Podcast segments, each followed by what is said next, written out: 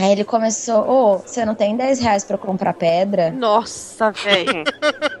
E aí eu virei pra ele e falei, olha, senhor, veja bem, né? Eu deixei meu cartão do banco, eu vou te Senhor. jogar real. Meu senhor, eu deixei meu cartão do banco na casa do meu namorado. Eu tô marcando, né, rio da faculdade, restaurante da faculdade, né? Do trabalho, né? Estudo, mas infelizmente não posso ajudar o senhor tudo mais. Aí o cara olhou assim pra mim e falou: Olha, menina, vou te jogar real também, você tá sendo honesta comigo, vou ser honesta com você, né? É, eu ia te assaltar. Eu, enquanto isso, eu ia mandando mensagem pro meu ex-namorado me botar na rodoviária, Uhum. porque o cara estaria no mesmo ônibus que eu. Ele falou assim: não, porque eu vou- ia te assaltar, eu ia levar aí seu, seu celular, você deve ter um computador aí na mochila, você tá com uma mala, uma mala grande e tal. Mas eu tô vendo que você é uma menina muito trabalhadora. e eu já passei muita fome nessa vida. Então você espera um minutinho. Aí de repente o cara chega com uma coxinha, com uma Coca-Cola, olha pra mim e fala: come, não faz desfeita. Meu Deus do céu, cara. Não faz desfeita. Então tá, espero que estejam todos preparados, né? Afinal, eu me esforcei para preparar essa aula para vocês. Então, vamos à chamada.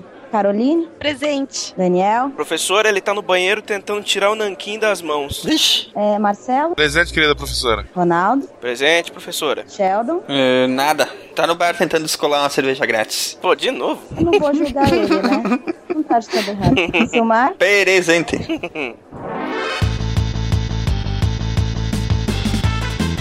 Aqui é o Ronaldo de São Paulo eu só queria ter certeza se a coisa que a gente acabou de ver não era um tentáculo aquático da Rússia. Ninguém vai pegar essa, né? Ninguém pegou, ninguém, pegou. Ninguém, Ninguém pegou. pegou. eu sou a Andréia de São Paulo e eu odeio a macrofauna cativante. Uh-oh. Aí complica. Macrofauna cativante. É, golfinhos, baleias, pinguins no geral, eu odeio. Menos os pinguins. Ah, mentira que você odeia. Eu te mando foto de golfinho de pinguim há anos, velho. que Você odeia. É, ela tem um boneco voodoo teu. Ela nunca falou pra não te magoar. Não, pinguins eu adoro, mas eu tenho uma birra muito forte com relação a baleias e golfinhos. Sabe por quê? Você se fode numa faculdade durante cinco anos pro filho da puta virar pra você e falar: seu oceanógrafa, você já viu baleia? Você já viu golfinho? Eu chego comendo. Você fala assim, tô vendo uma agora, sua gorda maldita.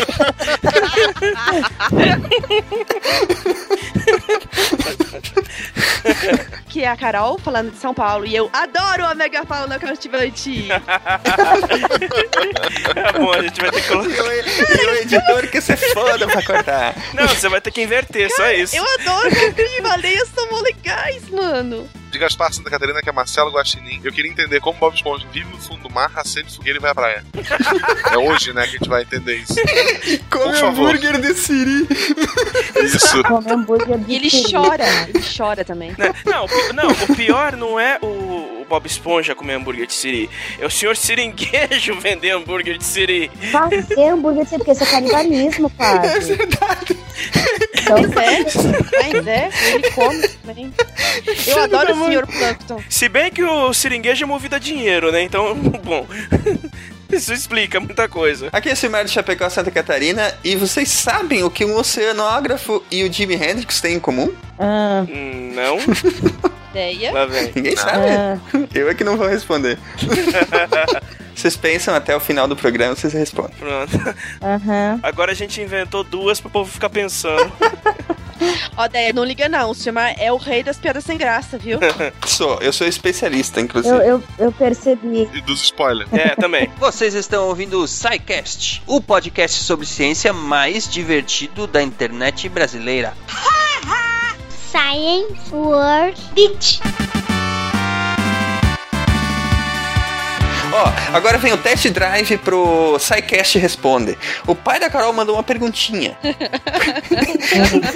Gente, deixa eu contar como é que foi, sério. Um minuto. Tipo, você tava aqui, eu tava fazendo. Tava exatamente onde eu tô agora, na minha cama, deitada com o computador e tal, e fazendo e terminando a pauta. E o meu, caracas, eu tenho que inventar uma pergunta, mas eu não sei o que fazer. Aí eu, pai, faz uma pergunta aí sobre o oceano. Ele, pode ser qualquer coisa? E eu, pode. Por que, que o oceano é salgado? Olha que bonitinho. Fechou, e agora? O que que você vai responder pra ele, que, André? Olha, a resposta mais simples É porque tem sais na água, né? Mas por que que tem sais na água? Não, é que na realidade é assim. Existe toda uma interação entre a água que está no mar, que na verdade ela, grande parte dela vem lixiviada do continente, ou vem através de precipitação pluvial da atmosfera, enfim. É, então, existe uma proporção já constante de sais na água do mar, quer dizer que, que a unidade que a gente mede, na verdade, não tem unidade, é de 35. Por exemplo, água do mar, a salinidade é de 35, ok? Então, água doce, salinidade de zero. Isso tem a ver com a quantidade de sal em quilogramas que você tem em um litro d'água. Não me recordo agora se é um litro ou um metro cúbico. Mas ela é salgada exatamente pelos sais dissolvidos nela. É basicamente isso. É isso aí. Tem uma outra pergunta que era muito legal, Hum. Que uma vez me perguntaram, eu acho que foi uma das perguntas mais inteligentes que já me fizeram, que foi como que vocês determinam onde acaba um oceano e começa o outro? Ó, essa é boa. É verdade. E isso é, é bem bacana. Tá aí assim. uma coisa que ninguém para pra pensar. Não é, tipo... Tem a ver com as correntes marítimas? Isso, isso que eu ia perguntar. Tem a ver com as correntes marítimas, tem a ver com ah, geologia e formação geológica de maneira geral, que são as bacias oceânicas, né? Ah. Então, existe, na verdade, existe uma corrente que ela passa por todos os oceanos, que é a corrente circumpolar antártica. É aquela que as tartarugas pegam no Nemo. Não, Ah, é a circumpolar antártica, a que os tartarugas pegam no Nemo é do leste da Austrália. ah, tá. Na verdade, assim, em cada oceano, nós temos bacias que são relativamente confinadas pelos continentes. É, no meio dos oceanos, a gente tem os giros oceânicos no hemisfério norte e no hemisfério sul, que giram em direções opostas, porque eles são gerados, na verdade, são direcionados pelos ventos em superfície. Como você tem o efeito de Coriolis e outras variantes físicas, eles têm direção oposta. Então, essa é uma das formas de você determinar o tamanho de uma bacia oceânica. É, mas, por exemplo, existe uma corrente, que é a corrente das agulhas, que passa pelo Oceano Índico, que como a África, a extensão longitudinal dela não é muito grande, essa corrente solta vórtices para dentro do Oceano Atlântico. Então, assim, a divisão entre os oceanos é uma, é uma- não é uma coisa fixa, é uma coisa extremamente dinâmica e vai depender do tipo de fenômeno que está acontecendo, o tipo de interação que está acontecendo ali no momento. O que a gente sabe, por exemplo, é que cada oceano tem a sua particularidade. Então, o Oceano Atlântico, como ele recebe, principalmente o Atlântico Sul, como ele recebe deságue de algumas bacias ãh, de oceânicas muito salgadas, por exemplo, o Mar Mediterrâneo, o Mar Morto, até o Golfo do México mesmo, ele é o oceano mais salgado que existe, tá? Numa determinada profundidade de nível que a gente utiliza como padrão. É, como a gente tem o giro do conveyor belt, que é a circulação termalina que une em superfície e sobre e em grandes profundidades todas as praticamente todas as correntes oceânicas, é, você vai ter um afloramento de uma água com menos quantidade de oxigênio mais antiga no Pacífico. Então, cada oceano tem um tipo de água determina- determinado que vai caracterizar né, a massa d'água predominante naquela, naquela região. Então, essa é, outra, é uma das formas mais corretas de você determinar onde começa uma bacia oceânica e onde acaba a outra. Olha aí. De uma pergunta que ninguém para pra pensar, mas é uma resposta muito legal. Pois é, eu achei, eu achei bem legal quando me perguntaram. Eu falei, foi uma das perguntas mais inteligentes que já me fizeram, assim.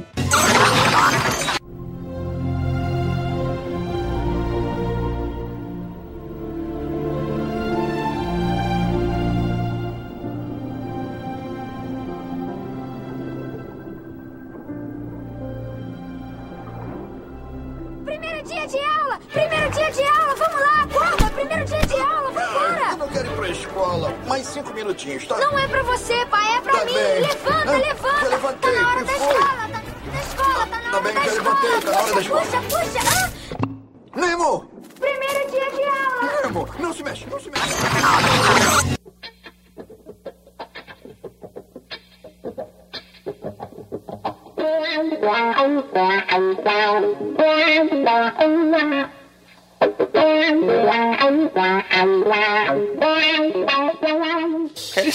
que tem perigo das correntes oceânicas mudarem de uma, de uma hora pra outra é real aquilo? O dia depois da manhã. É, é, exato. Eu nem lembrava que era isso, que esse plot era do dia depois da manhã. É. É, eu lembrava. O planeta, ele tende a ganhar calor no Equador e a perder calor nos polos. Sim. Isso parece bastante lógico, né, de maneira geral. Mas é, é preciso que haja um balanço, né, um balanço térmico entre as regiões. Senão a gente estaria sempre ganhando calor no Equador e perdendo calor nos polos. Quem faz esse balanço são os fluidos geostróficos, que no caso seria a atmosfera e o oceano.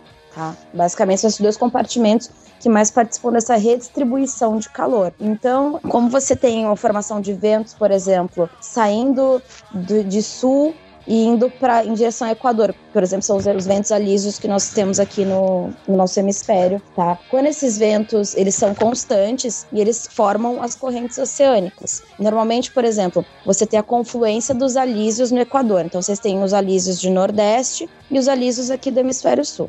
Quando eles se encontram no Equador, é, você vai ter uma deflexão do movimento independente do hemisfério. Isso é uma coisa bem louca, que é o que a gente chama de efeito de Coriolis. Enfim.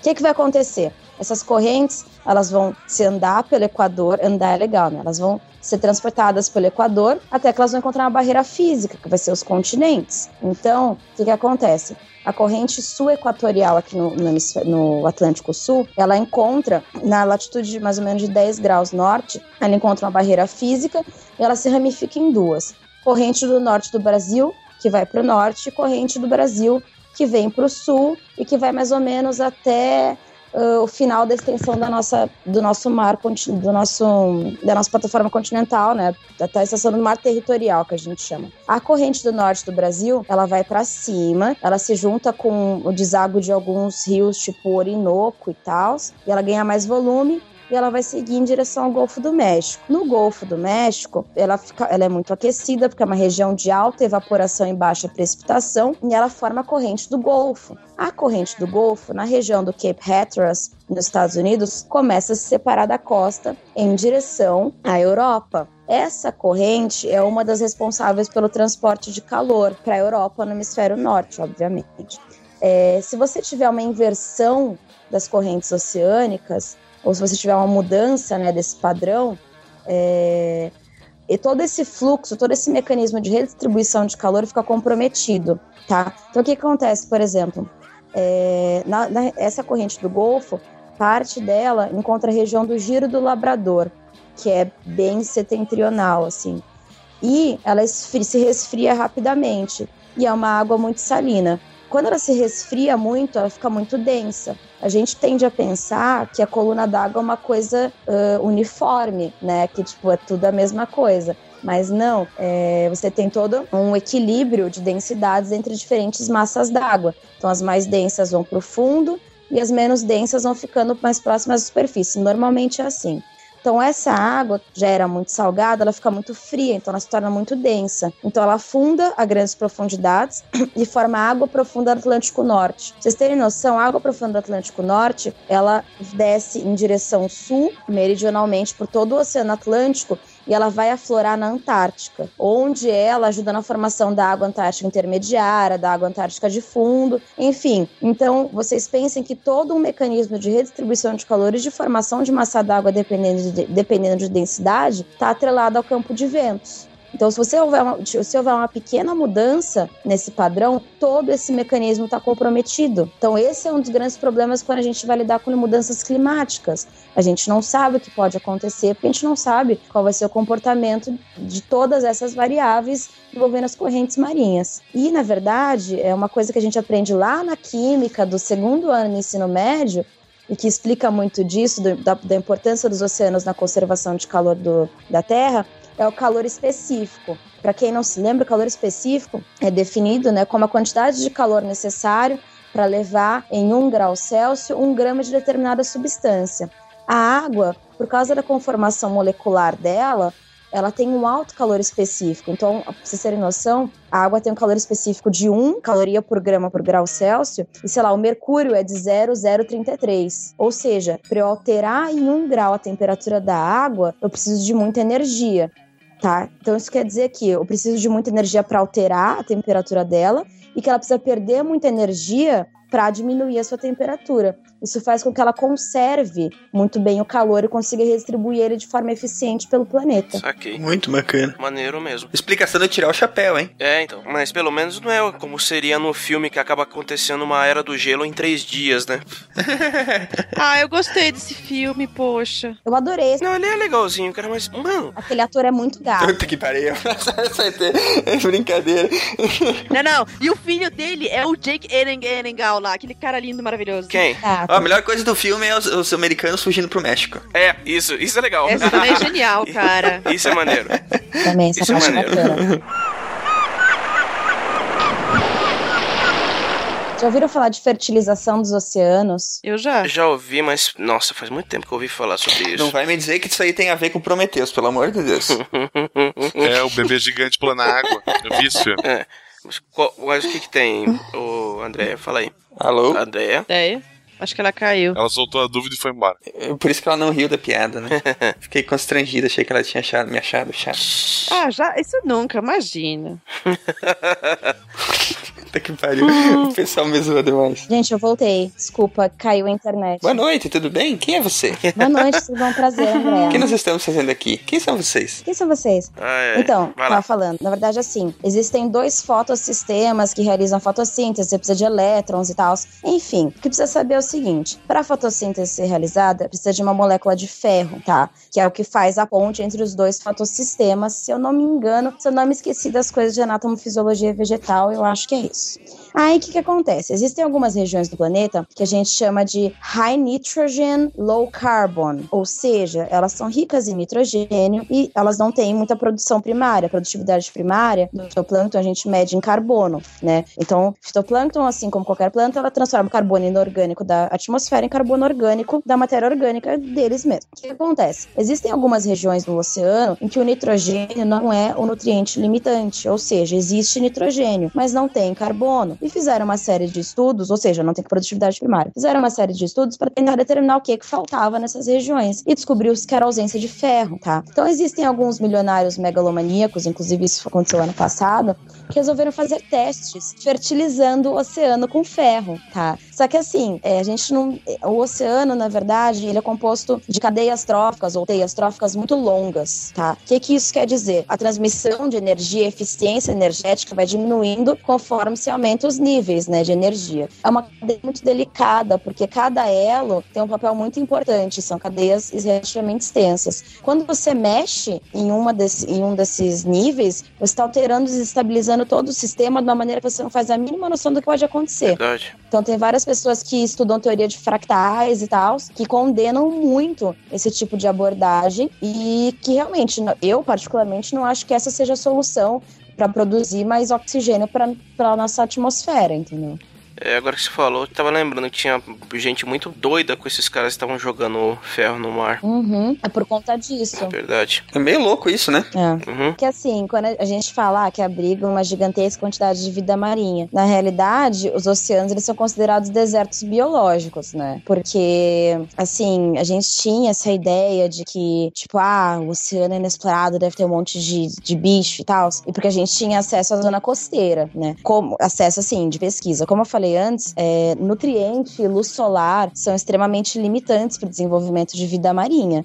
Vocês pensem que a zona eufótica, que é a zona de produção de onde o fitoplâncton consegue né, realizar a produtividade primária de, fo- de forma eficiente, e ela depende da turbidez, da água e de outros fatores. Mas enfim, existem lugares em que a zona eufótica é de um metro de profundidade. Em oceano aberto, sei lá, 10, 20 metros de profundidade. Então é uma camada muito reduzida, é um compartimento muito reduzido do oceano, que na verdade é o responsável por toda a base da cadeia trófica, tá? Então quanto mais mais você, mais para longe da costa você vai, menor é a, a influência do continente. No que que isso acaba influenciando o tal do fitoplâncton? As diatomáceas, por exemplo, que são as, se não me engano, são as maiores células. Eu sei que são as mais importantes na zona costeira, o fitoplâncton mais importante na zona costeira. Elas constroem suas frústulas, suas carapaças de sílica. E sílica, por exemplo, é um elemento derivado do continente. Então, conforme você vai se afastando da costa, diminui a quantidade de fitoplâncton, por exemplo, de diatomáceas, tá? É, então, você vai ter a predominância de um outro tipo, sabe? De colitoforídeos, de, de não flagelados, enfim. Só que a tendência é, conforme você vai se afastando da costa, a quantidade de vida encontrada diminuir, né? Aí vocês vão perguntar, tá, e, tipo, e as fumarolas, né? Que, sei lá, tipo, são aquelas. Vocês já viram isso? São umas fumarolas de enxofre que são associadas a, normalmente à atividade tectônica, então, normalmente no meio da cadeia mesoceânica e tal. É uma coisa muito legal de você pensar, porque é todo um ecossistema baseado num metabolismo completamente diferente do que a gente está acostumado. Então você tem quimiossíntese e assim, é toda a nossa, a nossa lógica de, sei lá, pegar, utilizar glicogênio como substância de reserva, sabe? Tipo, esse tipo de coisa é completamente reverso ali embaixo. É um outro mundo, tá? Não dá para você comparar. É um, é um ecossistema completamente diferente e independente da, da superfície. É, é literalmente outro mundo, assim. Então, apesar de você ter essas ilhas, né, de vida e tudo mais, de maneira geral, o oceano aberto ele é bem, bem deserto. Beleza. Interessante. Eu achava que era uma profusão de vida absurda. Não, Não, não, É, tão- não é tão assim, não. Conforme mais você vai afastando da costa e mais fundo você vai indo, é, você vai achando cada vez menos formas de vida. Mas ainda assim tem vida. Mas você encontra as mais legais, que normalmente as que estão mais profundas, elas têm bioluminescência. É. Que elas usam luciferina, que é uma enzima, se eu não me engano. Não sei. É luciferina que você transforma em luciferase, sei lá qual é que é o bagulho, e que eles brilham. E aí é muito legal, que Uhum. eles brilham. Melhor sabe? nome de enzima, luciferina.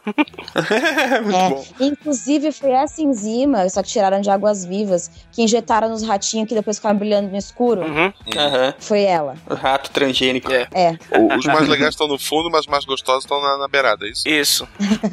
Não, depende. É, depende, na É, a verdade. gente não, não tem como pescar os do- das profundezas, né, cara? Dá muito trabalho. Eu, por minha vez, fiquei pensando qual é o gosto daquele peixe que tem a luzinha na ponta, que quer, Pescador. devorar, Peixe pescador? que quer devorar É. a, a Dory e o, e o Mar, Marlino. É o anglerfish. Bicho feio. Aquele que tem uns dentão e tem uma luz na, na, na cabeça. Você sabe que aquele é a fêmea, né? É. É sério? E o macho vive em simbiose com ela. Olha aí. Não é esse? É. É, eu conheço muito macho que vive em simbiose com a. Com a fêmea. Não, mas. Só que esse é um pouquinho pior. O macho do, do peixe pescador é cerca de 40 vezes menor do que a fêmea e não tem como fecundar ela. Então o que, que acontece? Ele entra. Ele se funde com a fêmea, a fêmea absorve Uhum. ele. O macho vira uma espécie de uma, de, uma, de uma organela que só serve pra bombear esperma. E depois é absorvido. Caramba, cara. Eu conheço alguns machos humanos que são assim também. Eu conheço alguns que nem isso. Essa estratégia reprodutiva, ela tá atrelada exatamente devido ao fato do oceano aberto ser um deserto biológico. Então, porque vocês imaginem qual a probabilidade de uma fêmea encontrar um macho, tipo, no meio da escuridão, sabe? No meio do oceano, que, sei lá, você não tem nada ao redor. Então, foi uma estratégia evolutiva da espécie, né? Para que eles realmente conseguissem se perpetuar, porque senão ficaria meio, né, inconveniente. né? Verdade. Só que se diverte lá são os golfinhos. É. É, Mas os golfinhos, eles não vivem tão, tão pra baixo, né? Eles não nadam. É verdade. planeta ameaçado pela poluição. Bem aqui entre o litoral da Califórnia e o Havaí, uma enorme área ganhou um triste apelido: o lixão do Pacífico. Levadas pela corrente marítima, toneladas e toneladas de sujeira produzidas pelo homem se acumulam no lugar que já foi um paraíso.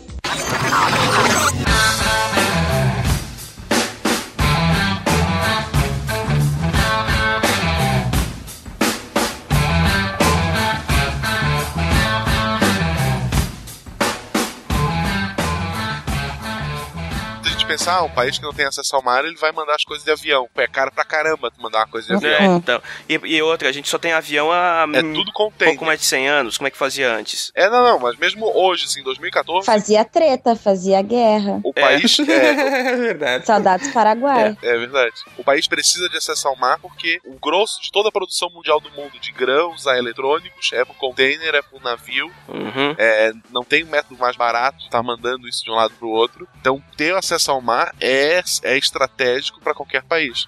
E esses países que não têm, eles É. pagam uma nota alta para usar os portos mais próximos de países vizinhos. Isso é, é bem interessante, assim. Na verdade, há uns quatro, cinco anos atrás, não sei exatamente ao certo quando, o Brasil conquistou, junto à ONU, uma expansão do seu mar territorial, tá? Hum. Seu, o mar territorial é a parcela né, do mar que você pode explorar 270 quilômetros. Isso, que você pode explorar e que os recursos que estão ali são seus, tá? Então, tipo, pré-sal, mas não só recurso mineral, recurso biológico também, tá? Então, é, pescar e tudo mais. Porque não, não, pode, não pode sair pra pescar em alto mar, por exemplo? Em águas internacionais, a legislação é outra. dentro dos 270 quilômetros, tu, segue as, as leis daquele país. Uhum. Aham. É, e, por exemplo, você tem que prestar contas ao que você pescou aquele país. É. Você tem que fazer um relatório de pesca para aquele É. país. Só que aí, o que, que aconteceu? É, na verdade, o, a, a prerrogativa, né, o acordo era o Brasil ganharia essas milhas,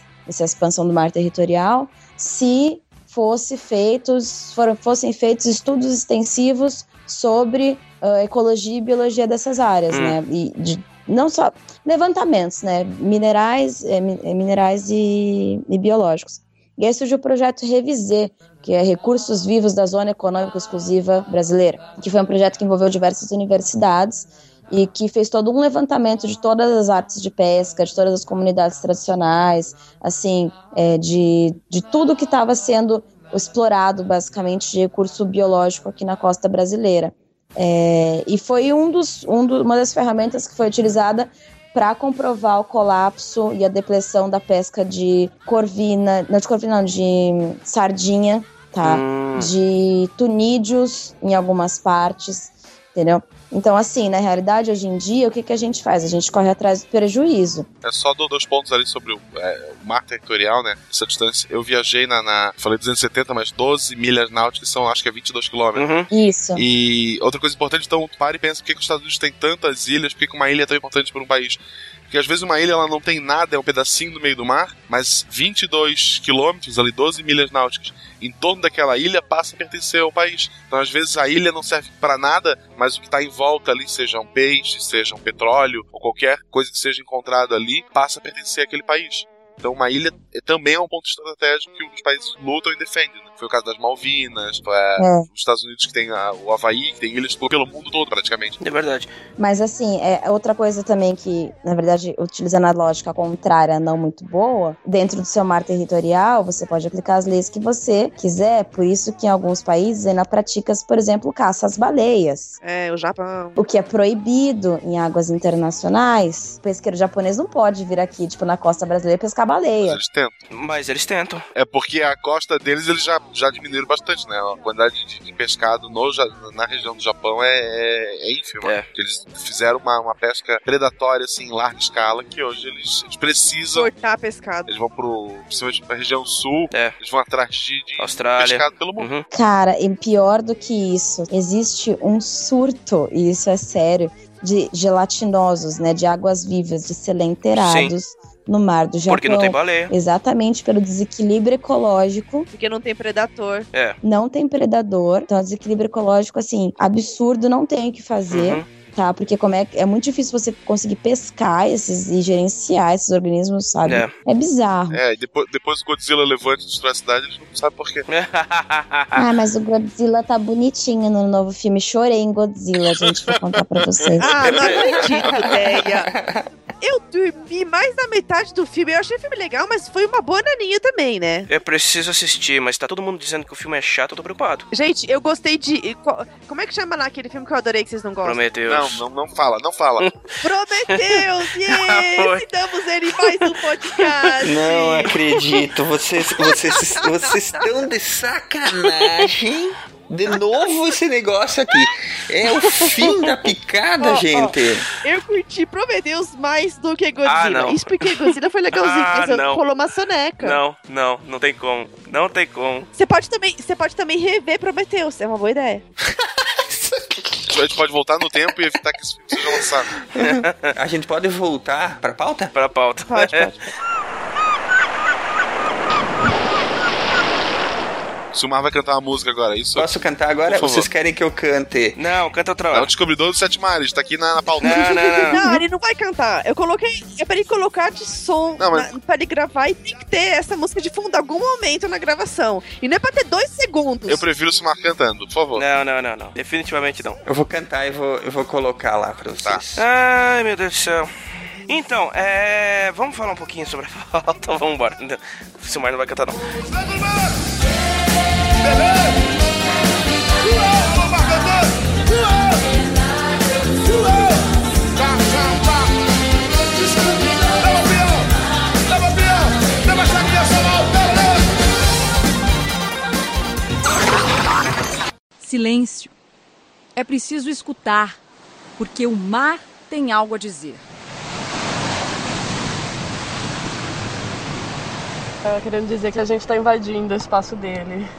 O ataque das ondas está mudando até o mapa do Brasil. Essas bandeirinhas aqui vermelhas indicam pontos onde a nossa costa já encolheu. Olha essa foto de Atafona, no norte do Rio de Janeiro. É de 1957. Dá uma olhada no tamanho do bairro que ficava à beira do mar. O problema é que de lá para cá, a beira virou o fundo do mar. 450 casas foram engolidas pela água.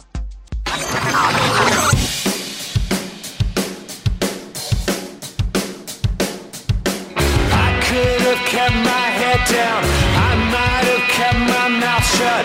I should have held my own. You need a horse and water and you watch him Andréia, o que que te deu na cabeça de ir fazer oceanografia? Ah, cara, foi uma concussão, né? Essa foi só isso. Não, só- não, assim, eu sempre quis. Eu, eu queria ser médica quando eu era menor. E só que aí eu desisti de ser médica, porque um dia eu acordei e decidi que eu não queria mais. Uhum. E aí eu lembro que eu ia fazer vestibular de direito, eu tava na fila pra fazer o vestibular da USP. E aí eu falei, ah, quer saber de uma coisa? Eu não quero fazer direito, que eu vou fazer ciências biológicas. E eu me formei muito cedo no ensino médio, eu me formei com 15 anos. Nossa. E aí, é, e aí eu não passei no vestibular e foi muito triste porque eu estudava aqui no Cefet São Paulo, que é federal. Todos os meus amigos passaram, menos eu, né? Foi aquele climão bacana. E eu falei, ah, quer saber? E aí eu comecei a ver. E eu tenho um problema muito sério, assim, que se eu tenho muita facilidade em fazer uma coisa, eu largo. Tipo, tem que ter um desafio. Tu fica, fica, fica é, como é que chama? Entediado. Uhum. Fico entediado, eu não quero mais. É, tem o mesmo problema.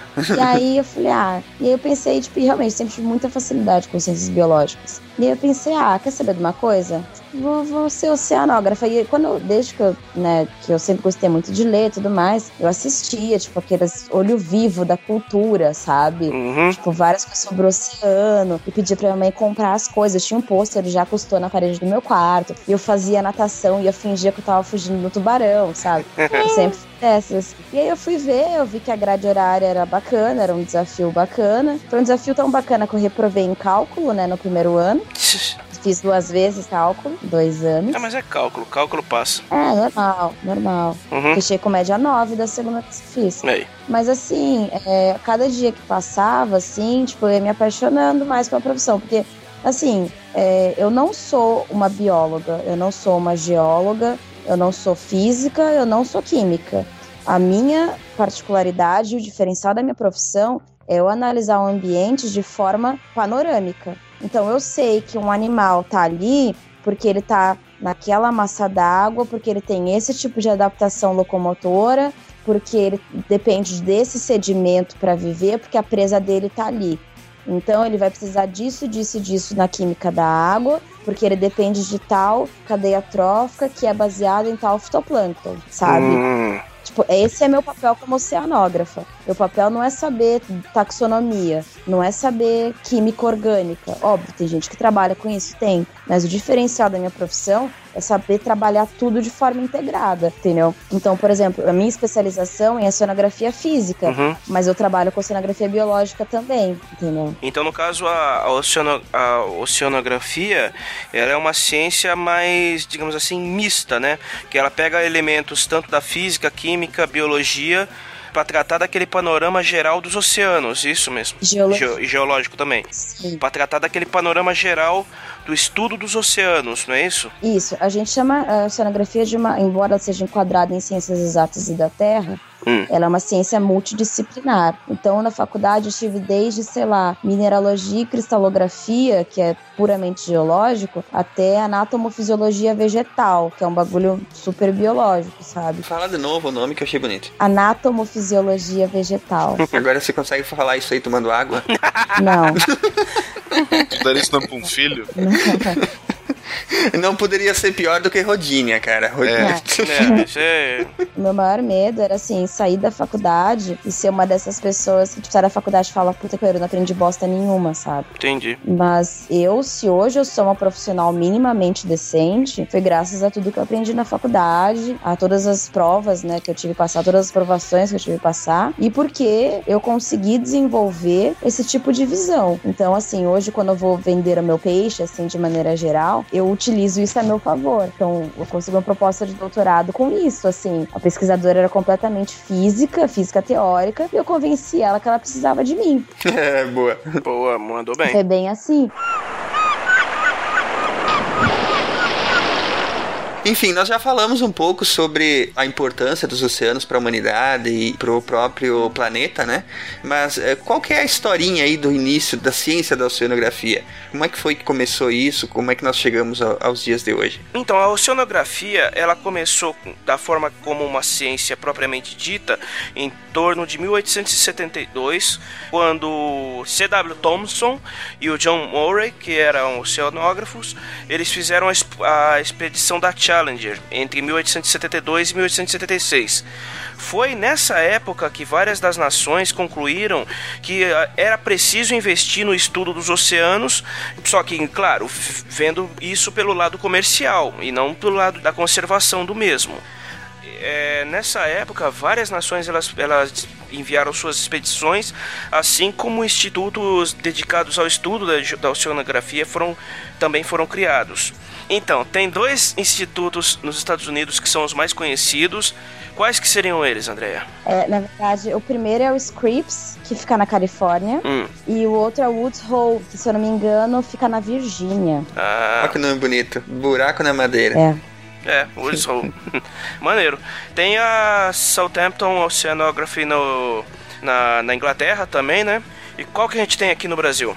No Brasil, a instituição mais tradicional, mais antiga, é a fundação, na verdade não é mais fundação agora, é a Universidade Federal do Rio Grande, Hum. curso de graduação em Oceanologia, isso é graduação, da qual eu tenho muito orgulho de fazer parte da 37ª turma. Aí. Então, as pessoas pensam que a oceanografia é uma coisa nova, né? Porém, já tem pelo menos 40 turmas de 40 marmanjos formados em uma universidade do país. Ela é a única? Não, ela foi a primeira, Ah, que, na verdade, tanto é que ela é mais antiga, assim, a Uhum. primeira é em graduação. Entendi. O Instituto Oceanográfico da USP é mais antigo, mas se eu não me engano, era mais pós-graduação e Ah, tal. sim. Começou com pós-graduação. A primeira graduação no Brasil foi da FURB. ah, E as pessoas perguntam qual a diferença entre oceanologia e oceanografia. É, na verdade, é a mesma coisa, só que oceanologia, o nome ele é mais derivado da escola de pesquisa francesa, hum. que foi que era que estava mais em voga na época de criação do curso.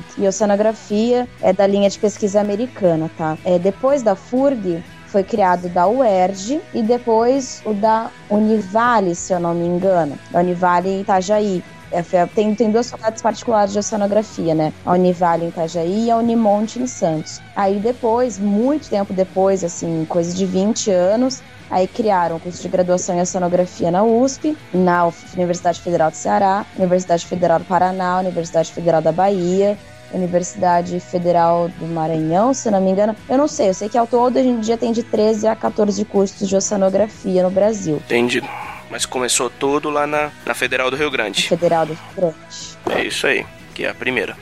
E no caso, como a oceanografia ela é uma, uma ciência multidisciplinar, ela tem várias subdivisões, né? Dependendo do foco que o profissional der para ela, né? Como por exemplo a oceanografia física, a química, a biológica, não é isso? É, na verdade, assim, essas ramificações, na verdade, elas se interligam muitas vezes. Por exemplo, como eu falei, no meu mestrado eu trabalhei com oceanografia física, mas a aplicação final era oceanografia biológica, sabe? Então, assim, você nunca trabalha de uma maneira isolada os assuntos. Mas a gente separa dessa maneira para facilitar mesmo na hora de gerenciar projetos e desenvolver projetos, né? Então, por exemplo, a oceanografia física, ela lida mais com os processos físicos do oceano, por exemplo, ondas, marés, eventos extremos, de maneira geral, sabe? tsunamis, que é uma onda, na verdade. Uhum. Isso é interação também com a atmosfera. Parte da oceanografia física, grande parte, depende de meteorologia, então a gente tem muitas noções de meteorologia durante o curso. Então, a oceanografia física, ela se destina, né, ela se compromete em caracterizar as massas d'água e pesquisar algumas feições mais comuns do oceano, por exemplo, correntes marinhas, marés, vórtices e e etc. Na oceanografia física, a gente usa equipamentos muito legais, como por exemplo o CTD, que é um, um aparelho que mede a salinidade através da condutividade, a temperatura e a profundidade. Então, a gente consegue perfilar a coluna d'água. Lembra que eu falei que a coluna d'água não é uma coisa homogênea? Né? Sim, sim. Então, você tem diversas massas d'água que se formaram em diversos lugares e que elas estão se misturando, elas conservam parte das suas características de formação, mas elas estão em mistura e elas se organizam na coluna d'água de acordo com a sua densidade. Então, quando a gente joga um CTD, a gente consegue perfilar, ele vai te dar a temperatura e a salinidade de tal profundidade. Então, no final, você tem um perfil de um diagrama TS, que a gente chama, tá? Hum. Tem algumas coisas que a gente tem que normalizar.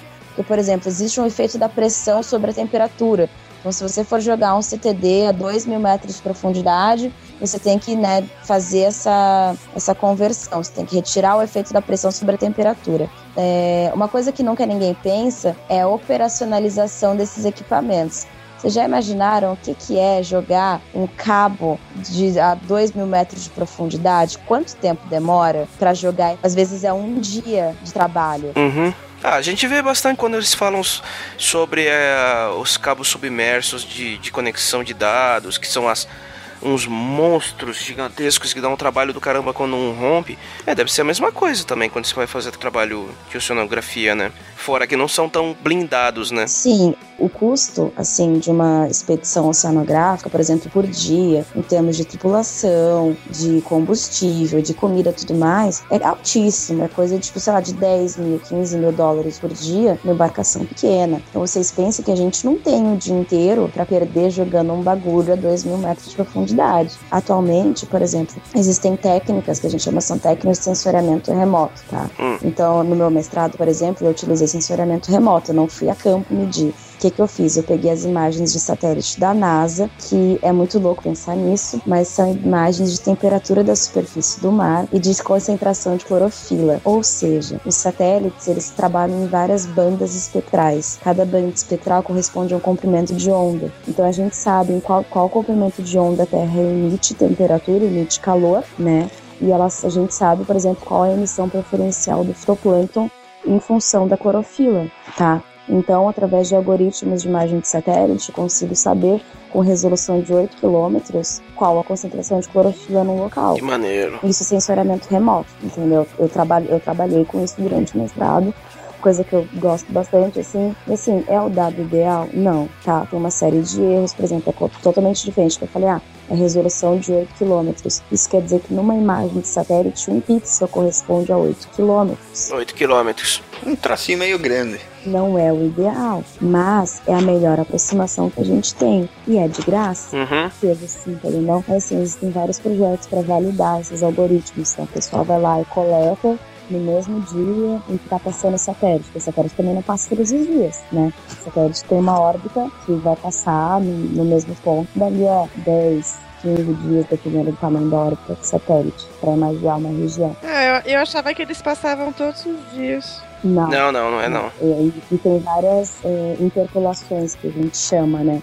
Então, quando a gente pega o produto final, que é o nível L3, que a gente chama, a NASA ou a companhia, né, a empresa espacial, a agência espacial que está te fornecendo dado, Uhum. ela já te dá uma interpolação ótima. Não quer dizer que aquele dado seja realidade. Entendido. Você precisa validar ele para ter uma certeza. Então, assim, é uma forma mais fácil de você trabalhar, mas tem todos esses problemas, né? Além disso, a parte da oceanografia é a parte que tem modelagem. E que aí é o pessoal, que essa parte também já é uma familiaridade com a A gente utiliza modelo numérico, a gente modela em Python, em Fortran, em programa em MATLAB, muito, sabe? Então, para você ser um oceanógrafo físico, não que você precise ser um programador, mas ter uma facilidade em linguagem de programação é um requisito bem bacana, assim, já é um diferencial legal. Maneiro. É, um dos fenômenos que eu citei, que eu falei que ah, que a interação físico-biológica e tudo mais, é a ressurgência. Que eu durante meu mestrado eu trabalhei com esse fenômeno E é um negócio muito louco, porque a ressurgência, o sistema de ressurgência, assim, o que, que são ressurgências? São áreas que têm um afloramento de uma massa d'água rica em nutrientes que estava numa grande profundidade e que ela vem à superfície. Quando ela vem à superfície, esses nutrientes que antes estavam muito profundos ficam disponíveis na zona eufótica, que é na zona passível de serem utilizados para a produção fitoplanctônica. Fitoplanctônica. Isso aí. As duas regiões mais estudadas são as duas ressurgências são a do Peru, até que durante o El Ninho de 2000, não, de 97 quebrou a economia do país porque alterou o sistema de correntes e tal, e a da Califórnia. O que, que acontece nessas regiões? É, você tem um transporte por, por conta da direção da linha de costa e do vento que corre paralelo a ela, é, que sopra paralelo a ela, você tem um transporte de massa d'água da costa em direção ao oceano aberto. Pelo princípio de conservação de massa, quando você tem uma retirada de uma, né, de uma quantidade de água do lugar, você precisa repor essa água. E a água que repor ela é uma água mais profunda, que é essa água rica em nutrientes que fica disponível na zona eufótica. Então, é um fenômeno físico que vai ter consequências biológicas. O que, que acontece nessas zonas? Primeiro, se eu não me engano, até 25% da produção pesqueira mundial é proveniente dessas zonas, que representam só 1% de área do oceano. Então vocês pensem que 25%, tudo que é pescado no mundo é pescado em 1% de área oceânica, que é nas zonas de ressurgência. Sério? Sério. O que, que acontece nessas áreas? Como você Mas, tem uma. ma- peraí, peraí, peraí, tem uma dúvida. Nos outros lugares não tem peixe ou o pessoal não quer ir pra lá? Não, é que a questão é que esse lugar tipo, é muito certeiro de ter peixe. Que, que, Ah, tá. tá, entendi. Mas a partir do momento que você pesca num lugar só, você tá esgotando aquele lugar. Não, mas ali não esgota, essa é a mágica. Porque Ah. sobe. Ela acabou de falar, zona de ressurgência. Acabou, opa, subiu de novo. É. Mas o bagulho é muito mais, é, vai muito mais além do que vocês possam imaginar. Porque assim, o que, que acontece? O fitoplâncton, ele se desenvolve, ele consegue desenvolver células grandes, porque ele tem muita ressurgência, ele tem muito nutriente disponível.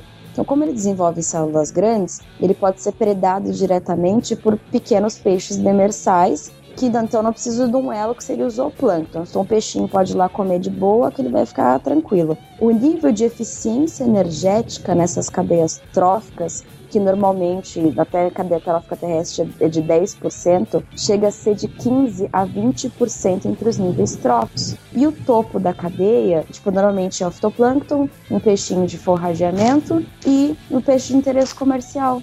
Então lembra que eu falei que no oceano eu tinha uma cadeia muito longa, demorava, e a eficiência energética não era boa e era um inferno, blá blá blá blá blá.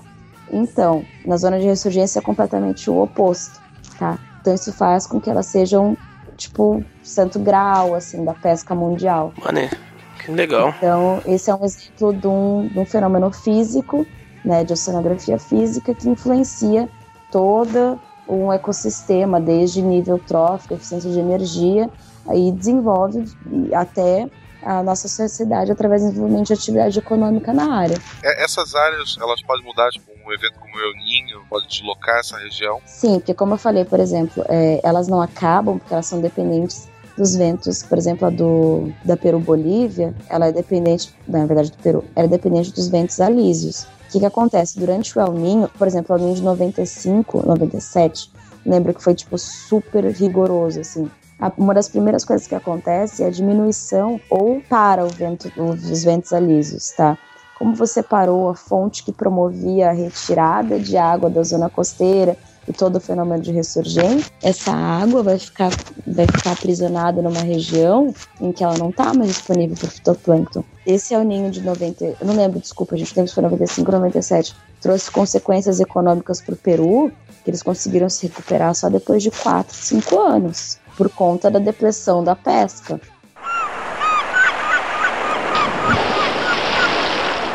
Então, quando eu fiz o fiz a prova do vestibular, teve um cara na minha sala que quando a gente chegou ele dormiu antes de fazer a prova. Hum. E ao Dash na época que eu fiz era, era de manhã e à tarde, era um dia só pra fazer a prova. De manhã era as- acho que era de assinalar e à tarde era a prova, a, a parte escrita. Sei. Aí à tarde eu, à tarde eu voltei e disse, pô, o cara não vai estar nem lá. O cara tava lá, o cara chegou na sala, dormiu. A hora que falaram, ah, quem já terminou pode estar saindo, Uhum. ele acordou e foi fazer a prova. e no dia, e no dia E no primeiro dia de, de aula da faculdade, ele tava lá, esse maluco. Assim, pô, o cara só dormiu e tá aqui. E o cara É. era um surfista desse bem doidão, sabe? Tipo, ele ia mal em todas as disciplinas, mas ele era um cara tão gente boa que a gente ajudava ele nos trabalhos e ele foi passando. Mas era, aquele, era o tanso. Aí chegou na matéria que era oceanografia. A É. gente foi na saída de campo, a professora falou: ah, corrente, não sei o que. Ele olhou pro mar e disse: ah, a corrente tá ali, não sei o que, é assim, lá é o ponto de quebra. Ele sabia tudo. E o filho da mãe era surfista, né? A gente achou que a gente ia levar. Aquele semestre valeu o que a gente levar esse cara o ano todo. Porque ele sabia tudo e ajudou a gente que ajudava ele no seu trabalho. Que ele, pô, o cara, a vida toda, o, apelido era Laguna, né? Por conta do lugar que ele nasceu. Aham. E, porra, por viver no mar, por ser surfista, ele vivenciava pelo menos essa parte física do mar, né? De, de, de corrente, de, de quebra Prática, de onda, no de caso, que, né? a parte prática. Aham. Ele olhava pro mar, pra gente era tudo igual. Ele dizia, pô, ali ela quebra e não sei o que, ela deve estar agora meio metro a onda e tal, não sei das quantas. O cara Ah. sabia tudo, sabe? Direção do vento olhando pro mar, era, era foda. Assim, porra, foi. é, Esse cara ficou marcado. Aí. Tá vendo como é que é bom ajudar os amigos? Quando você menos esperou, ele ajudou vocês.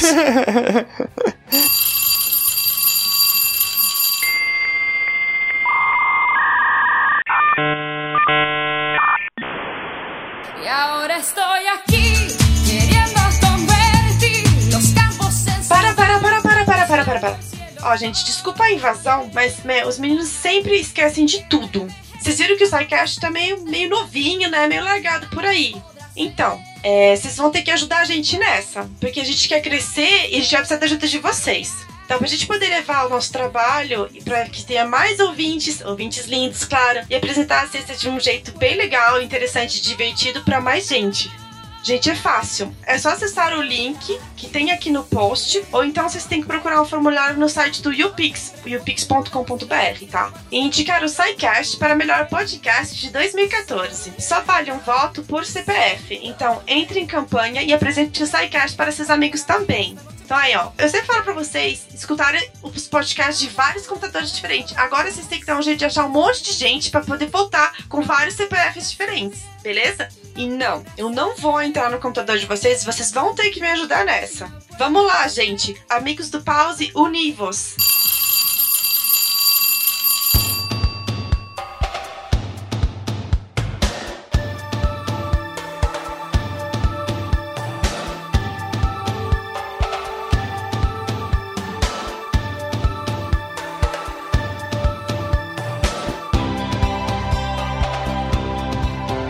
Podemos ir pras referências eh, filmísticas? Uhum. Tem o Big Blue, que é um filme de 88, que é do Jean-Luc Besson, que é uma, é uma história dramatizada, ficcional, da amizade entre dois campeões de mergulhadores do século XX, que era o, o Jacques Mayol e o Enzo Maiorca. Um interpretado pelo Jean-Marc Barr e o Maiorca renomeado no filme para Enzo Molinari, interpretado pelo Jean Reno e o relacionamento do Maior com a namorada da Joanna Baker, que era a Rosanna Arquette. No caso, esse filme foca mais na, na história dos dois que é como mergulhadores, no, e não necessariamente como... A fala muito de oceano, meu. Uhum. Os dois mergulhadores têm um amor muito grande pelo oceano. E é por isso que eles viraram mergulhadores. Porque o que eles gostavam é mergulhar e chegar naquela parte do oceano onde tudo fica muito escuro. Ah, sim. Que é uma profundidade bem grande já. Pra isso você tem que aguentar a respiração, é, segurar o ar, porque é, é mergulho sem sem ajuda de oxigênio, é mergulho tipo Em apneia. a apneia, É exatamente. apneia. Então ele segura a respiração durante muito tempo. Uhum. O filme inteiro, na verdade, desenvolve é, o relacionamento dos dois, mas fala muito sobre a paixão deles pro oceano. Lembrando que Luc Besson é o cara que fez o Quinto Elemento, pra quem Sim, não, não pegou. Uma pessoa que geralmente faz esse tipo de mergulho a- em altas profundidades sem equipamento não pode desenvolver uma série de problemas, tipo, principalmente por causa de, de descompressão, diferenças de pressão sim, e tal. embolia pulmonar, sim. Tanto é que vários têm que ir para aquelas câmaras. é, aquelas câmaras, tipo, de pressão controlada e tal. É, mas, assim, uma, uma curiosidade que as pessoas acham meio estranha, eu nunca mergulhei. Hum, não? Eu não Você vai fiz. falar que tem medo do mar, nunca viu o mar. Não. Não, também não é assim. Durante os cinco anos da faculdade Hum. e os dois do mestrado, se eu fui à praia dez vezes, foi muito. Deixa eu falar só um pouquinho do Blackfish, Manda. cara. Sério, é, é importante que é bem recente, na real. Cara, Blackfish foi um documentário que saiu ano passado. Assim, mexeu completamente com a indústria que existe em torno de. Como que você chamou, Deia? De. Macrofauna ca- cativante ou megafauna carismática. Isso aí. Então, em torno da macrofauna cativante do mar. Bom, basicamente golfinhos, baleias e orcas e tudo mais. E na verdade, eu ouvi falar desse, desse documentário na internet, obviamente. Onde se não, né? Uhum. E logo, logo em seguida, tava no Netflix já disposto, e eu peguei e falei, ah, vou assistir, né? E, cara, eu ia assistir por curiosidade, mas, meu, ele é muito bem feito. Assim, é super dramático também, rola uma dramatização e tal. Não nego, tipo, eles puxam bem pro lado dramático da coisa, mas, meu, mostra um monte de coisa que, é, bom, mexeu comigo, porque, tipo, quando eu era pequena na Bélgica, tinha orcas no zoológico da Bélgica. E a minha escola levou a gente pra ir ver as orcas, porque foi um puta acontecimento, chegou as orcas na Bélgica, não sei o que, não sei o que lá. Uhum. Tipo assim, era um pedacinho do SeaWorld, porque pra gente era muito longe, tipo, ninguém nunca ia na, na Disney, na SeaWorld, essas coisas, porque, porra, era, era do, da- da- do outro lado do oceano. Então, tipo, a gente, não- então, tipo, era um pedacinho do negócio, de uma atração que, tipo, a gente não, não ia ter a oportunidade de ver tão cedo.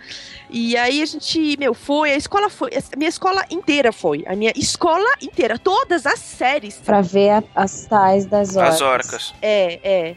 E aí, eles escolheram uma criancinha no público, colocou num barquinho a orca, puxou o barquinho na piscina. Uhum. E, tipo, velho, tipo, isso aí, absolutamente, tipo, uma criança de 6 anos, você vê uma hora. É encantador, né? É, é gigante, cara. Puxa, na a gente já era pequeno e a orca é grande pra caralho, tipo. Só que eu lembro de eu estar lá e de eu olhar no aquário e de eu falar, cara, como que ela cabe aqui dentro? Era ridículo de pequeno. Uhum. Era muito pequeno, sério. E no documentário, é, eles mostram isso, que, tipo, elas. Todos, todos eles. Ah, não, porque no SeaWorld tem instalação especial. Não Tem tem, não. Não tem. porra nenhuma. Não Não, tem. tem. Simplesmente porque não existe a capacidade de poder. A orca é uma baleia. Não Golfinho. tem como você montar. verdade, não, não é golfinho. Ela é um odontocete. Hum. Ela é um cetáceo. Uhum. E, tipo, ela é, na verdade, tem os misticete e os odontocete. Os misticete são os que têm barbatana, Hum. ao invés de dentes, e os odontocete tem... Que tem dentes. Dentes. Gente, eu tive essa aula há muitos anos, mas eu acho que é isso. Não, mas dá pra gente ter uma ideia. É, e então eles são da mesma família, ou do mesmo gênero, não me recordo ao certo, mas assim, o que é comprovado é que assim, esses animais eles apresentam comportamentos de estresse. Muitos deles eles são mamíferos como, os nó- como nós, então Uhum. eles às vezes rangem o dente. Então você vai ver o dente deles é completamente assim, que nem a gente com bruxismo, Uhum. É do mesmo nível. É, obviamente, a dieta deles não é balanceada como se eles estivessem na natureza. Estão muito sem deficiências nutricionais sérias, de ácidos graxos, é, de vitaminas e tudo mais. O que eu sou contra, assim, também, pro outro lado, é, eu sou um pouco contra a humanização de animais de maneira geral. Sei que isso é um assunto meio polêmico, assim, mas eu sei que eles têm um nível de inteligência e tudo mais. Não, eu, eu acho que eles realmente, né, têm uma sociedade, têm hábitos, né, ele- eles são animais que se comunicam uns com os outros, eles têm órgãos sensoriais envolvidos e tudo mais. Mas eu acho que em muitos documentários eles tratam esses animais como se fossem crianças, Entendi. crianças humanas. E eu sou Uhum. bem contra isso. É, animal é animal, né? É, acho que você assim, tem que conservar e tem que saber que porque ele é um animal, assim Uhum. como a gente, mas ele não é uma criança humana. Você pode ver, tipo, é muito comum, ah, é romantizar tudo. Sabe, sabe como é que, tipo, a mãe da, da orca ensina o filhote a caçar? Hum. Eu já vi em filme, tipo, vídeo da galera dos meus amigos que foram pra Antártica. Hum. Tipo, um pinguim morto e ela fica jogando pra cima É. pra, pra criança ficar pulando e pegando, sabe? Então, tipo, isso não, isso não tem essa, essa visão romântica. Encontrei o que eu queria dizer. Essa visão romântica, sabe? Uhum. De, tipo, golfinhos e baleias. Eu sou contra isso, eu sou absurdamente contra, porque eu acho que é um desserviço a, tipo, tanto a espécie, que aí, tipo, vai pra praia, que nem quando tive, teve ataque de golfinho, acho que foi em Santa Catarina, não lembro quando que foi. Hum. Mas foi no Rio, que, tipo, eles, penso, esses bichos vêm pra praia, muitas vezes eles estão doentes. Sim. E aí, tipo, ah, vou lá brincar com ele. Aí vai lá e, tipo, sabe, uma criança vai brincar. Por quê? Porque pra ela é um bichinho, Uhum. entendeu? Ela não encara como se fosse um animal. E eu sou muito contra por conta dessas coisas, assim. Mas o documentário tem pontos muito válidos. E realmente é um problema até que ponto a gente vai continuar explorando esses animais, entendeu? Porque é isso que tá acontecendo, eles estão sendo explorados, eles são retirados da natureza, jogados num tanque e ali eles vivem. Então é complicado. É. No, no, do- no comentário mostra que mais de uma vez eles tentam suicídio, gente. Sabe? Tipo, pô, gente, a, a que desespero um animal. Porque, tipo assim, a gente é, tem um raciocínio muito mais desenvolvido do que animais. Um animal que tenta suicídio, ele tá indo completamente contra o instinto dele. Uhum. É uma coisa que. É um desespero tão grande. Contra o instinto de sobrevivência, né? Exatamente. Ele vai contra o instinto de sobrevivência dele, que é muito mais forte do que o nosso. Enfim, enfim, eu achei o documentário muito, muito válido mesmo. Tem uma galera que fala assim, ah, mas é dramatizado, não sei o quê, mas. é, é, então, gente, é porque é um assunto meio dramático, velho. Não, dramatizado é, não quer dizer que não seja verdade. Exatamente, exatamente. Você tem que extrair as informações de, de tudo, na verdade, né? Tudo que você vê, você tem que passar um filtro.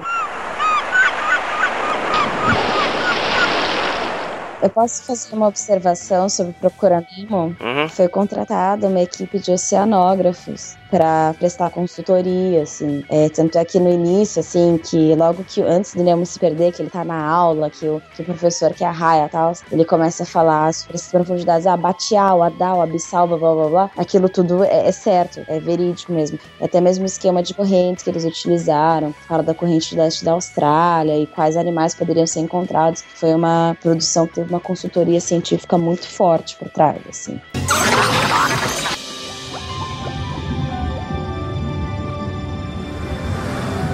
Ele é considerado um dos maiores cineastas de todos os tempos. Em breve, Hayao Miyazaki, diretor do filme vencedor do Oscar de melhor animação A Viagem de Chihiro, lança sua nova obra-prima. Estávamos esperando por você. O mundo inteiro está em desequilíbrio. Pônio, você tem que confiar em mim. Você é a única que pode salvar o planeta. Faça isso agora! Agora!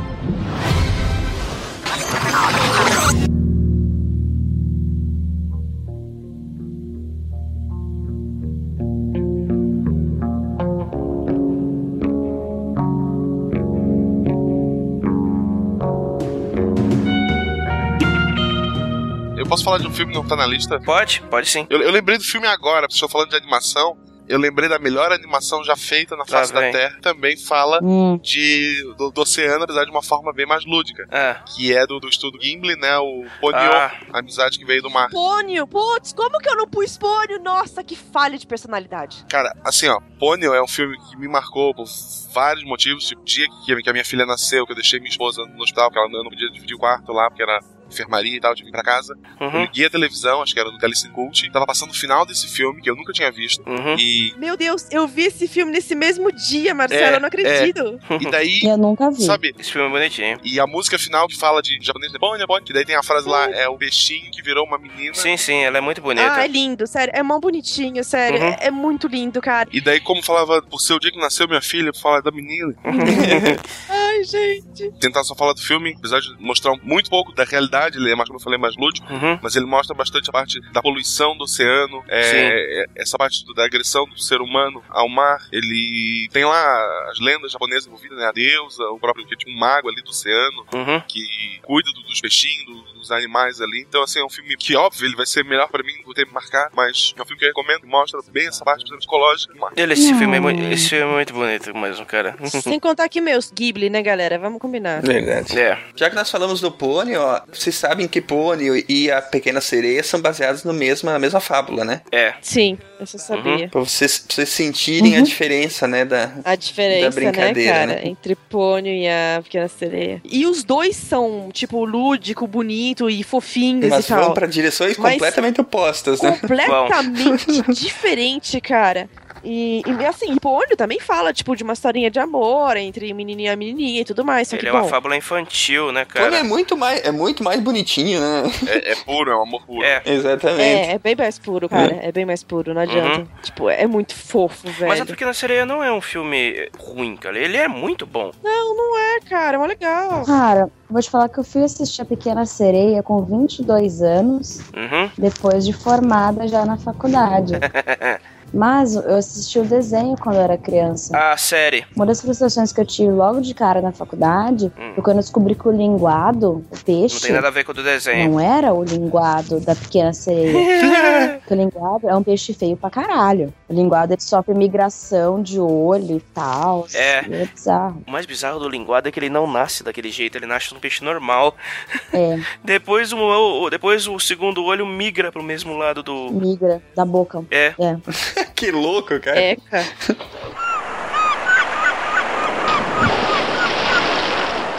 Gente, vamos falar do Jean-Yves Cousteau. Ah, Jacques Ives. É... Ai, Jacques, desculpe, nossa, eu tô, tá tarde já, já tô falando besteira. É, Jacques Yves Cousteau. Por que, que esse cara é tão famoso, hein, pessoal? Por que, que esse cara é tão famoso? ele não é oceanógrafo. Não, não é, não é. Mas ele, ele foi considerado mais pra frente. Ele Sim. não fez porque não existia a faculdade da quando ele quando gente pelo amor de Deus né o cara nasceu em 1910 É.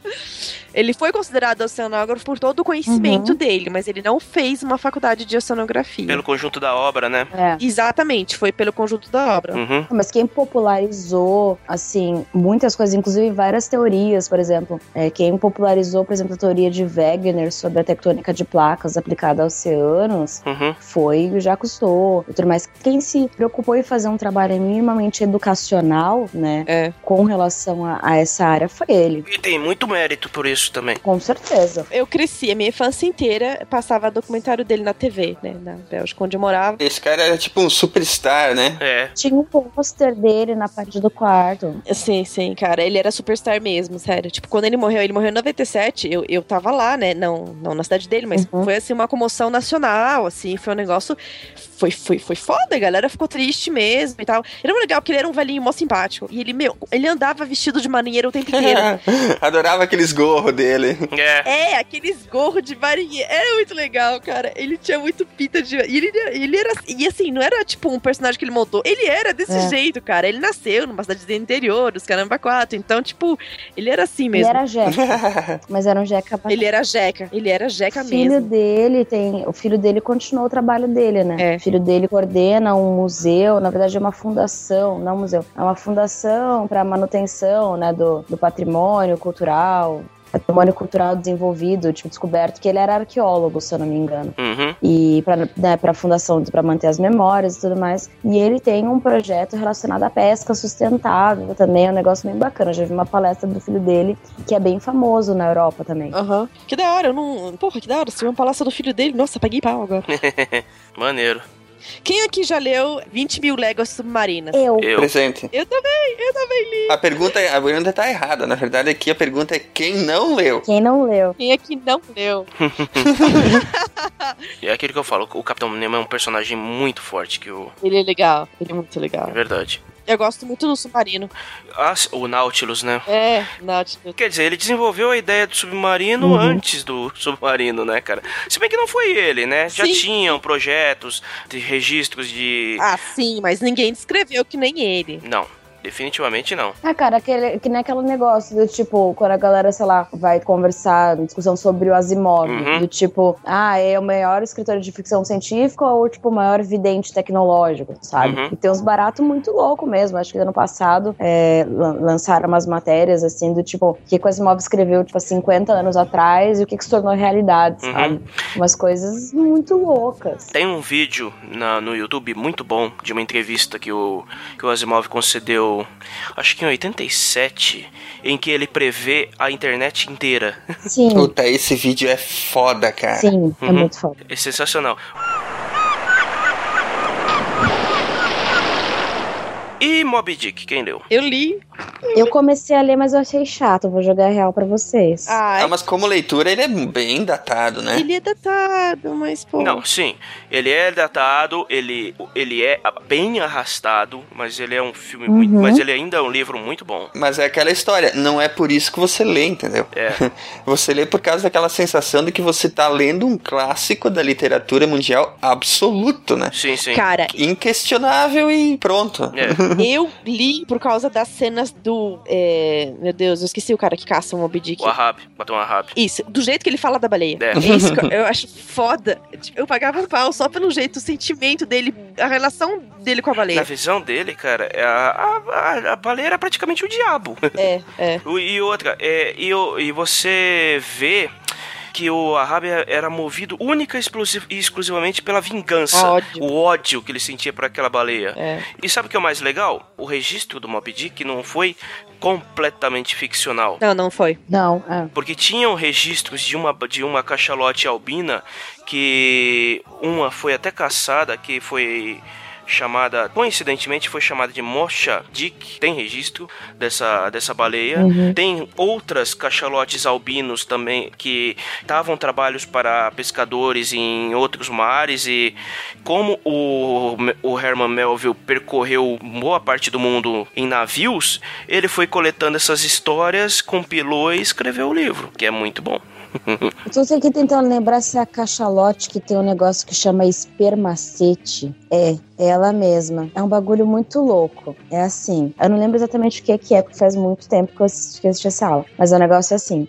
Ela tem uma estrutura na cabeça que é como se fosse uma cera, tá? Eu acho que é uma coisa de lipídios mesmo, que é para uma estrutura para proteger ela quando ela vai a grandes profundidades. Então, assim, quando ela tá na. É o, o cérebro, né? Fica na, fica na cabeça. Quando ela tá, tipo, perto da superfície e tal, a substância fica endurecida, fica de boa. Quando ela vai para baixo, ela amolece, ela consegue controlar a densidade então, do fluido ao redor, né, da, que tá ca- ao redor da cabeça dela. Então, a pressão hidrostática da coluna d'água fica, tipo, dentro e fora fica igual da cabeça, entendeu? Hum, E aí ela não meio que não explode e tal. olha só que maneiro.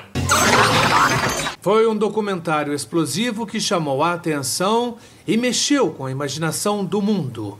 O primeiro Sereias revelou a possibilidade incrível de que as criaturas de lendas e folclores sejam reais.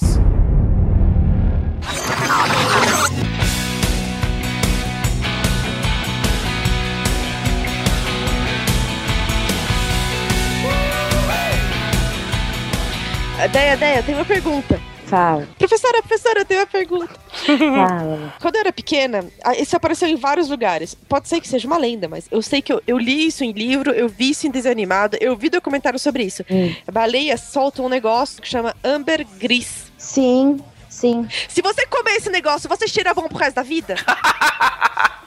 Não. Eu juro, eu li isso várias vezes. Eu sonhava em comer esse negócio, mas é tipo um vômito. Ó, pseudociência aí, ó pseudociência. É, pseudociência. É, pseudociência total.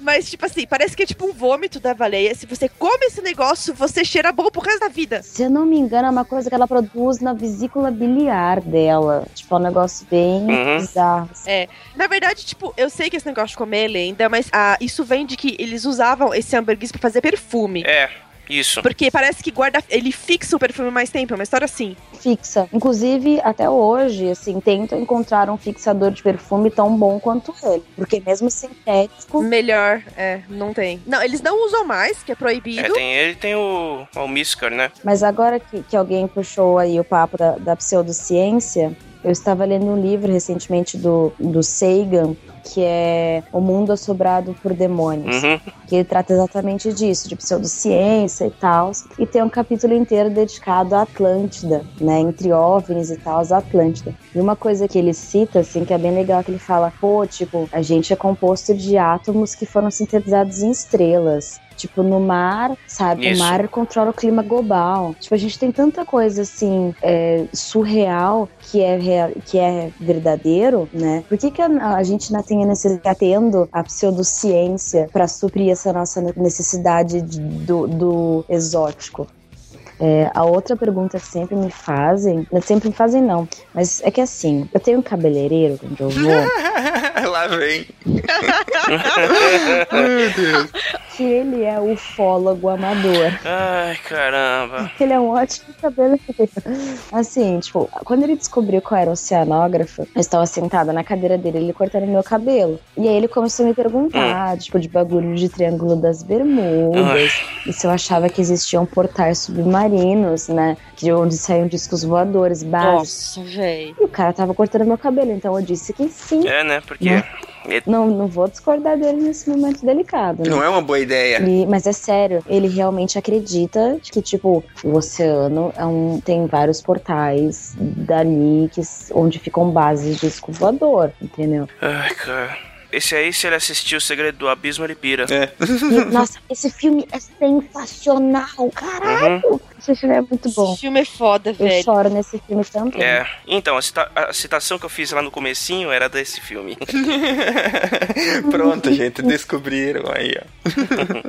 Esse filme é muito bom. Ah, e, e- fala aí, e fala aí, ideia. O que, que você acha sobre sereias? Sereias, pra terminar, pra terminar, vamos lá. Esse é um, esse é um tópico espinhoso. Ai, meu Deus do céu. Tem dois tópicos muito legais, na verdade. Porque, assim, eu tenho, assim, um dos meus hobbies, né? Porque sou uma pessoa muito ocupada, né? Então eu cultivo alguns hobbies inúteis. Um deles é encontrar artigos científicos esdrúxulos, de maneira geral, na internet. Então, esse artigo, eu não me recordo como eu encontrei ele, mas ele é um artigo da Liminology and Oceanography de 87, se eu não me engano. Ah, E o nome dele é Mermaids, Their Biology, Culture and Demise. Então, tipo, e essa, essa é de 1990. Essa revista, Liminology and Oceanography, é uma, é uma revista séria. Uhum. Tipo, as pessoas realmente se esforçam pra publicar nela. Mas ele desenha, tipo, ele, ele faz anatomia de, de, de sereias e tal. Assim, eu acho que esse cara é um grande zoão, né? Tipo, é só isso. O, o editor, na verdade, eu, eu ia pedir, o editor não publicou isso aí, tipo, no primeiro de abril, assim, de sacanagem? Olha, foi, foi em 1990, a única coisa que eu, que eu tenho de informação. Hum. Mas assim, ele deu nomes científicos para sereias. Sim. Nossa, cara. Nixie Subordo Nova. Uhum. Sabe? Mas assim, eu acho que seria muito legal se existissem sereias. Nossa, eu ia pagar muito caro. Acho que talvez eu ia querer ser uma sereia. Nossa, tem, vocês já viram a história do cara, do homem sereia? não, não. Gente, é sério. Eu vou encontrar aqui. Eu já mando pra vocês. Homem Que ele se sereia. veste de sereia. É bizarríssimo. Nossa, não. Porém, esse ano eu fui no zoológico, não, zoológico não, no aquário de São Paulo só pra ir ver as sereias. Tem umas minas que vestem roupa de sereia e fica nadando. Agora, uma coisa de verdade, elas não nadam no aquário normal, elas nadam no aquário cheio de peixe, velho. E uns peixes grandes pra caralho. Que medo. Eu não fazia aquilo lá, mas nem se me pagasse.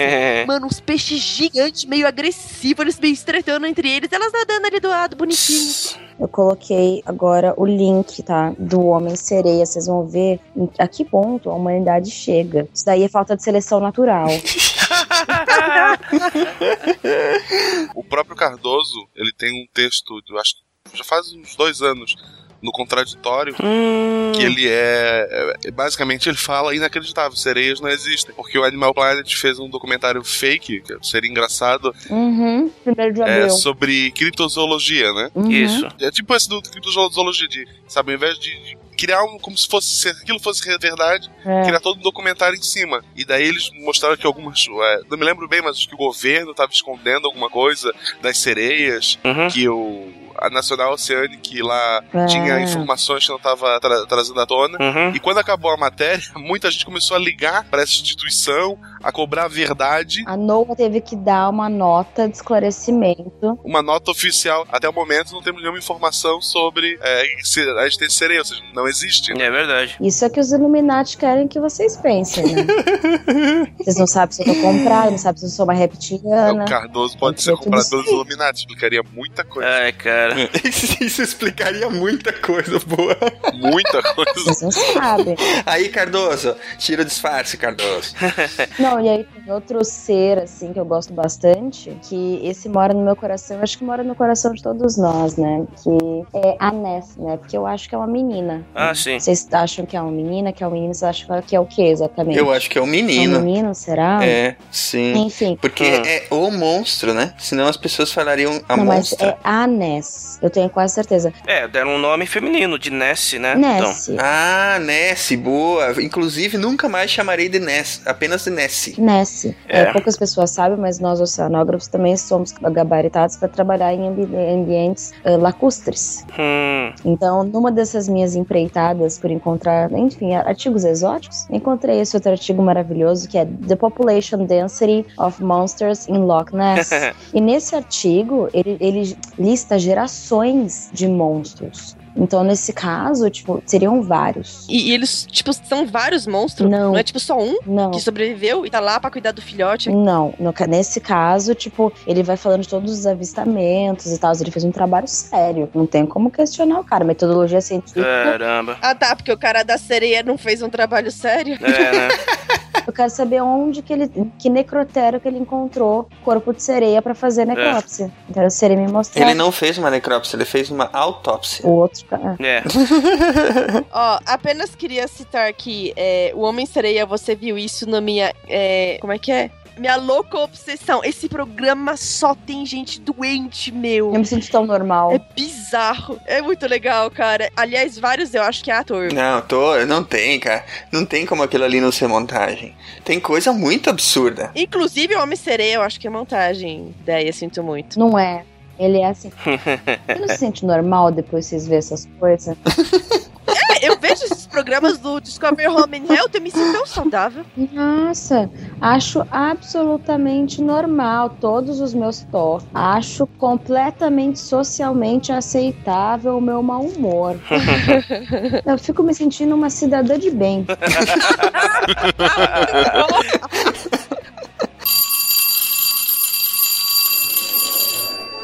Ah, alguém, alguém tinha colocado o Splash na pauta, né? Fui eu, fui eu, fui eu, eu adoro. Splash tem o, fi- o final mais. What the fuck? Não, ele é o final mais É correto. genial! Eles vão embora pra Atlântidas. As sereias moram em Atlântida. É perfeito. Não, não. Você que pensa! A mulher mata o cara, Ela pô. matou o cara! Ela é uma sereia, cara! Ela não matou o cara. Vocês são os doentes. É uma visão muito. Ele vai embora com uma mulher mó legal. Meu, ela é uma sereia. E, meu, como assim? Nossa, eu estou revoltada. Ai, não acredito nisso. Vou me retirar.